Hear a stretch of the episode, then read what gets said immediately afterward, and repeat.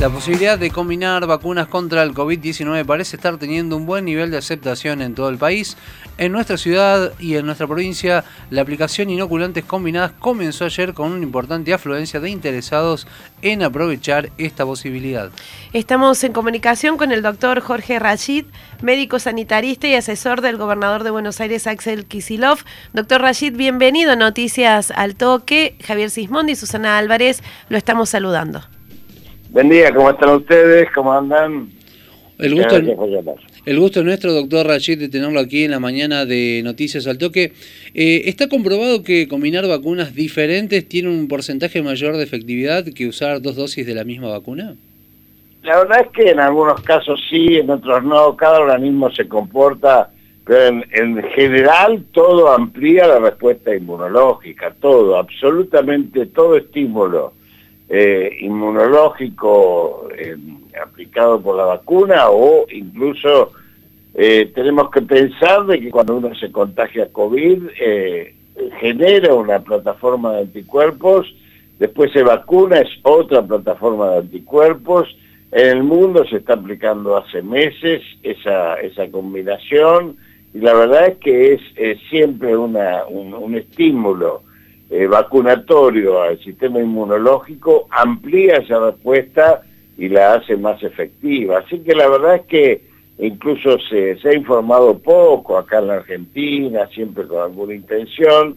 eh, de ocultamiento, pero hace ya dos meses y pico Angela Merkel, la canciller alemana,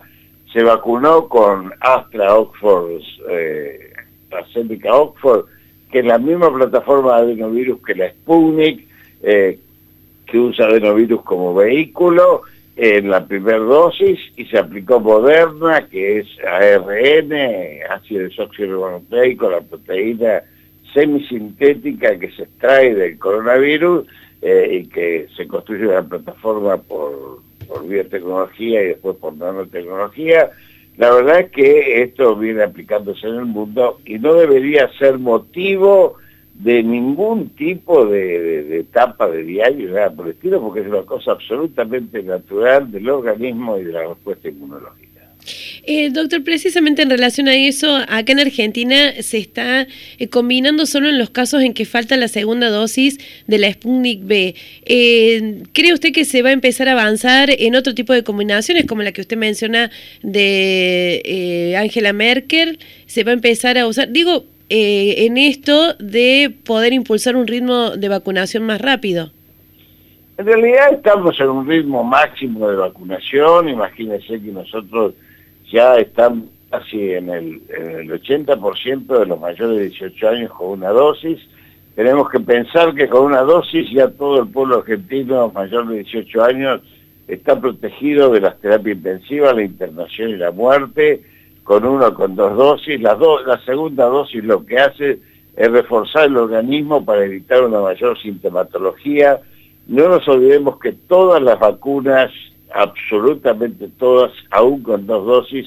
no evitan el contagio, por lo tanto era muy importante avanzar como estamos avanzando en el mes de agosto para, para tener esa inmunidad comunitaria sobre el conjunto de la población en la segunda dosis y no es por faltante, porque en realidad vamos a tener 3 millones de vacunas de, la, de frasco de Sputnik. Tenemos, no son todos los vacunados de Sputnik que están, como dicen algunos medios, vencidos, porque las vacunas no vencen. Las únicas vacunas que vencen son las que no se dan, como las que encontramos en los depósitos vencidas cuando asumimos el gobierno de sarampión y de triple. Así que las vacunas, una vez colocadas, no vencen, puede bajar un poco la, la, productividad porque no nos olvidemos eh, inmunológica que la, inmunología que produce la vacuna tiene dos niveles. Un nivel que veo con preocupación que todo el mundo va corriendo a medirse, que es lo de los anticuerpos, que es un nivel obviamente de inmunología, y el otro nivel que no se mide, que son la memoria celular de los linfocitos T, eh, que, permanece el organismo sin medirse, y se lo voy a poner un ejemplo práctico. Si nosotros tres que estamos charlando ahora nos medimos anticuerpos de varicela, no vamos a tener anticuerpos de varicela circulantes. Sin embargo, si nos ataca la varicela, inmediatamente nuestro sistema inmunológico de celular de memoria de linfocitos T actúa bloqueando la agresión. Esto es lo que sucede cuando se da la vacuna, pero todo el mundo va corriendo y dice, tengo tantos anticuerpos sin darse cuenta que hay otra inmunidad mucho más importante que la que permanece en el tiempo. Doctor Rashid, bueno, uno de los temas que preocupa eh, a los argentinos y, sobre todo en estos últimos tiempos tiene que ver con, esta variante Delta. Eh, ¿Cómo funciona la combinación de vacunas respecto a esta variante? En realidad a mí me gusta siempre dar un, pequeño panorama. Imagínense que cuando apareció el COVID-19, nosotros conocíamos seis coronavirus anteriores que eran absolutamente amables con los seres humanos, los,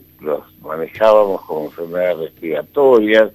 complicadas como cualquier enfermedad respiratoria, sobre todo aquellos que tienen enfermedades de base severas, pero los manejábamos clínicamente y, actuaban en forma estacional.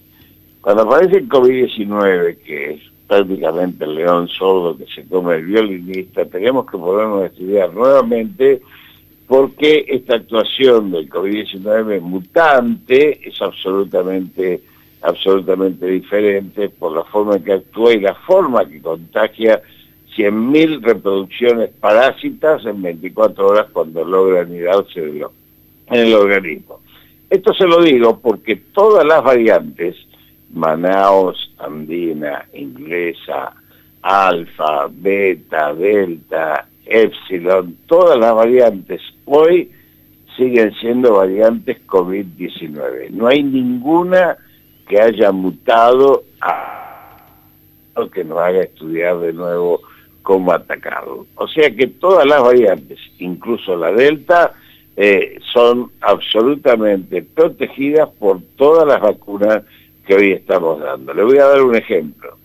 En Inglaterra, la semana pasada, tuvimos 50.000, tuvieron 50.000 contagios y murieron 41 personas, de los cuales el 82% no estaba vacunado y el resto eran de enfermedades severas graves. Con esa misma cantidad de, de contagios, 50.000, cinco meses antes tuvieron más de 600 muertos. Esta es la diferencia entre estar vacunados y no estar vacunados, por eso yo hago una apelación a la provincia de Córdoba, porque la tercera ola de Delta, que va a llegar dentro de un mes y medio más o menos, va a ser prevalente, va a atacar fundamentalmente y va a producir estragos entre las personas no vacunadas. Eh, doctor, y precisamente teniendo en cuenta esto que usted está diciendo, ¿Qué hace falta, qué porcentaje hace falta para estar preparados, como usted mencionaba que está Inglaterra, para tener esos números em, que usted mencionaba recién? ¿Qué porcentaje de vacunados hay que tener? La variante Delta nos amplió un poco la cancha, antes con 70% era suficiente para tener la inmunidad, de, lo que se llama la inmunidad comunitaria, algunos le llaman inmunidad de rebaño, eso es una traducción directa al inglés que yo no utilizo, eh, nos amplió la cancha por el nivel de contagio. No nos olvidemos que la delta contagia 160 veces más que la alfa y 60 veces más que Manaus. Por lo tanto, ahora hay que tener el 80%, que es más o menos lo que tenemos con una dosis en adultos. Estamos empezando a vacunar rápidamente a los adolescentes, primero con comorbilidades y pensamos para fin de agosto, mediados de septiembre, tener por lo menos vacunada la franja etaria de los 12 eh, a los 18 años y esto nos daría inmunidad comunitaria prácticamente absoluta, aunque insisto con esto que hay que meterse en la cabeza. nos vamos a contagiar igual, hay que ir a una nueva normalidad cuidada, aún con la inmunidad comunitaria, porque las personas con patologías de base severas tienen que cuidarse como se cuidan de una gripe, de una angina, de una bronquitis, porque el COVID muy agresivamente va a actuar y si bien no los va a complicar el COVID, sí lo va a complicar su enfermedad de base que no desaparece con dos dosis de vacuna. Doctor Rachid, Eh, ¿Qué opinión tiene ¿no? de esta iniciativa de exigir este carnet de vacunación para ingresar a diferentes lugares o realizar eh, determinadas actividades? Me parece bien porque lo estamos haciendo en provincia de Buenos Aires, es un estímulo a la vacunación, es un estímulo a la solidaridad social compartida, es un estímulo para que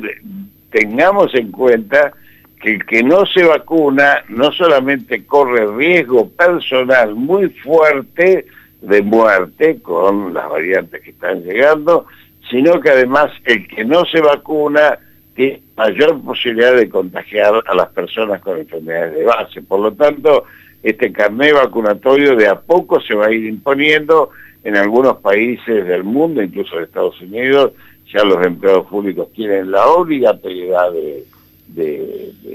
vacunarse y sobre todo teniendo en cuenta ese dato dramático de la crisis civilizatoria y la crisis moral del mundo que mantiene todavía dos mil millones de personas sin vacunar,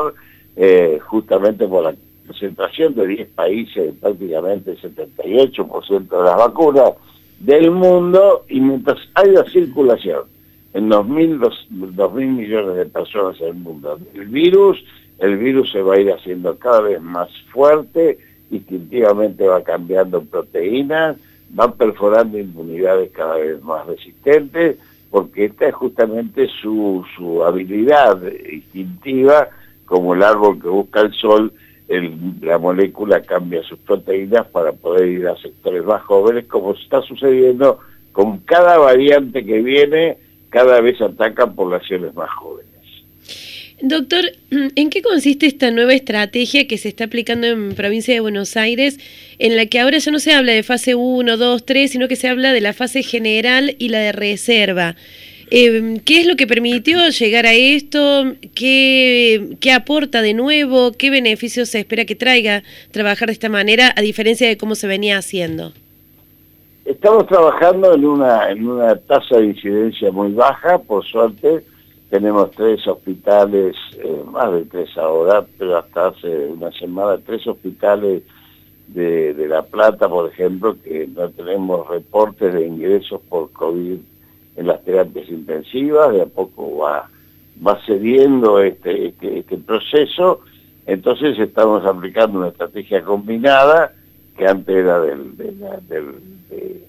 alerta epidemiológica, ahora por la, por la tasa, además de la tasa, por el impacto sobre el sistema sanitario, y la verdad que estamos aliviados desde el punto de vista de la contención de, de la demanda de la demanda de camas y esto permite entonces un manejo que sin descuidarnos, porque mantenemos, por ejemplo, las burbujas escolares, nos permite tener un control de la situación, donde además tenemos más de la mitad, no, mucho más ahora, de la mitad de los municipios como municipios protegidos, porque ya no tenemos casos. Recordamos que estamos en comunicación telefónica con el doctor Jorge Rashid, médico sanitarista y asesor del gobernador de Buenos Aires, Axel Kisilov. Doctor Rashid, eh, las vacunas que donan los Estados Unidos a nivel mundial, pero también aquí en el país, eh, ¿usted considera que es una dádiva o es realmente una conciencia real de, que esto se sale colectivamente? ¿Usted, ¿Usted qué piensa? La verdad es que están muy asustados en Estados Unidos, por eso empiezan a donar. Eh, ni una davia ni, ni nada por el estilo. Están intentando ver si pueden frenar los contagios de otros países a los fines de no estar sufriendo las consecuencias. No se olvide que hay estados de Estados Unidos donde no llegaron al 40% de la, de la vacunación por, por este rechazo que se instaló en algunos sectores eh, justamente por, por, manejos antivacunas, igual que en Moscú, donde tienen graves problemas de, de acceder, digamos, al conjunto de la población a la vacunación, que están en el mismo nivel que Estados Unidos. Entonces, los países como Estados Unidos que acumularon 1.300 millones de vacunas, indudablemente están muy preocupados por lo que puede pasar, porque está haciendo estragos, insisto, la variante Delta en el hemisferio norte, sobre aquellas personas no vacunadas que está obviamente eh, produciendo decesos eh, mucho más importantes que los que están produciendo en los países en los países vacunados. Usted imagínese que, eh, por ejemplo, China tiene vacunados 1.700 millones de personas. El perfil epidemiológico que ha adoptado el Reino Unido, que es igual al de la Argentina, ha permitido disminuir los muertos, insisto, de esos 600 de hace cinco meses con 50.000 contagios a 41 de ahora, el 82% de los cuales eran, eran no vacunados. Así que la vacuna ha mostrado su efectividad y Estados Unidos, como otros países que han acumulado vacunas, por ejemplo Canadá, eh, que tiene prácticamente comprado ocho veces su población, están intentando ver cómo ahora, a demanda de la Organización Mundial de la Salud, que ha definido esto como una crisis moral, moral, de proporciones inauditas en el mundo pandémico, la verdad que ha empezado entonces a distribuir, digamos, entre comillas, solidariamente, apretado por esta realidad. Más allá de esto, doctor, ¿qué rol cree que está jugando la geopolítica en esta distribución mundial de las vacunas? ¿Hay países que han quedado rehenes de una pulseada entre Estados Unidos, China y Rusia? Obviamente, obviamente, incluso Mira, hay tres niveles de guerra eh, establecidos a través de las vacunas. Un nivel que usted menciona muy bien, un nivel que es geopolítico, incluso sectores importantes, el Departamento de Estado de los Estados Unidos han dicho que la invasión de vacunas chinas y rusas en la región americana eran un peligro para la seguridad nacional de Estados Unidos. Después está la guerra de las farmacéuticas para quedarse con el cartel Fíjense ustedes que las vacunas rusas, chinas, indias, eh, eh, cubanas eran denominadas por su país de origen y el resto por su, por su marca, como Pfizer, Moderna, Astra o Johnson Johnson. Esta es la guerra de las farmacéuticas porque es un negocio de miles de millones a futuro. Y la tercer nivel de guerra, que es una guerra desde nuestro punto de vista sanitario, nefasta porque le ha sacado al medicamento y a la vacuna su concepción de bien social, de accesibilidad plena y universal, es la guerra de las patentes farmacéuticas que desde los años 90 domina el mundo, domina los medicamentos de alto precio y baja incidencia, fundamentalmente oncológicos, y hoy hay tratamientos biológicos que cuestan 500 mil dólares por año y que han hecho estragos en los financiamientos de los sistemas solidarios de salud. Entonces, estamos hablando de un mundo en guerra mercantil que ha despreciado a los seres humanos y que además, como demostró la pandemia, también ha llevado una crisis civilizatoria con la desertización y el calentamiento global que de alguna manera explica la aparición de las moléculas como esta y la próxima aparición de otras si no damos una respuesta cabal en las próximas décadas a esta desertización de la tierra, la acumulación de, agrotóxicos y fundamentalmente la tala de bosque nativo que nos está dejando sin respiración, lo cual conlleva a 24.000 personas por día que en promedio mueren de hambre en el mundo desde hace 10 años y nunca se declaró una pandemia por la hambruna. Y esto tiene que ver con la concentración de la riqueza y un capitalismo realmente brutal e inhumano que debe cambiar su forma y que hoy nos hace de alguna manera extrañar el capitalismo productivo de antes, donde se protegían a los seres humanos. Doctor Rajid, hace dos días eh, salió un artículo en el New York Times señalando que las vacunas no deben tener ideología y habla un poco también de, este tema, ¿no? de este archivo que se filtró donde señalaban ¿no? el contacto con el Instituto Gamaleya eh, y las no llegadas de algunas vacunas que podrían haber llegado al país eh, esperando que llegaran estos envíos de Rusia. ¿Usted qué opinión tiene de esto?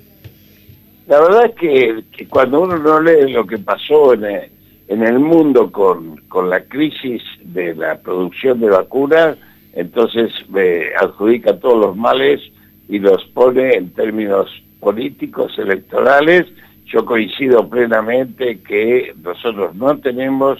ningún problema ideológico con las vacunas, de hecho tenemos todas las vacunas, no hay ninguna producción de vacunas que hubiese garantizado la llegada anterior, le pasó a Europa que está en juicio con Pfizer y AstraZeneca porque incumplieron los contratos, incumplieron los contratos en el caso de Pfizer con Brasil, que compró 100 millones de vacunas y recibió solamente 3, incumplió los contratos con Chile, que compró casi 10 millones de vacunas y recibió menos de un millón y medio y tuvo que salir a buscar la vacuna más, más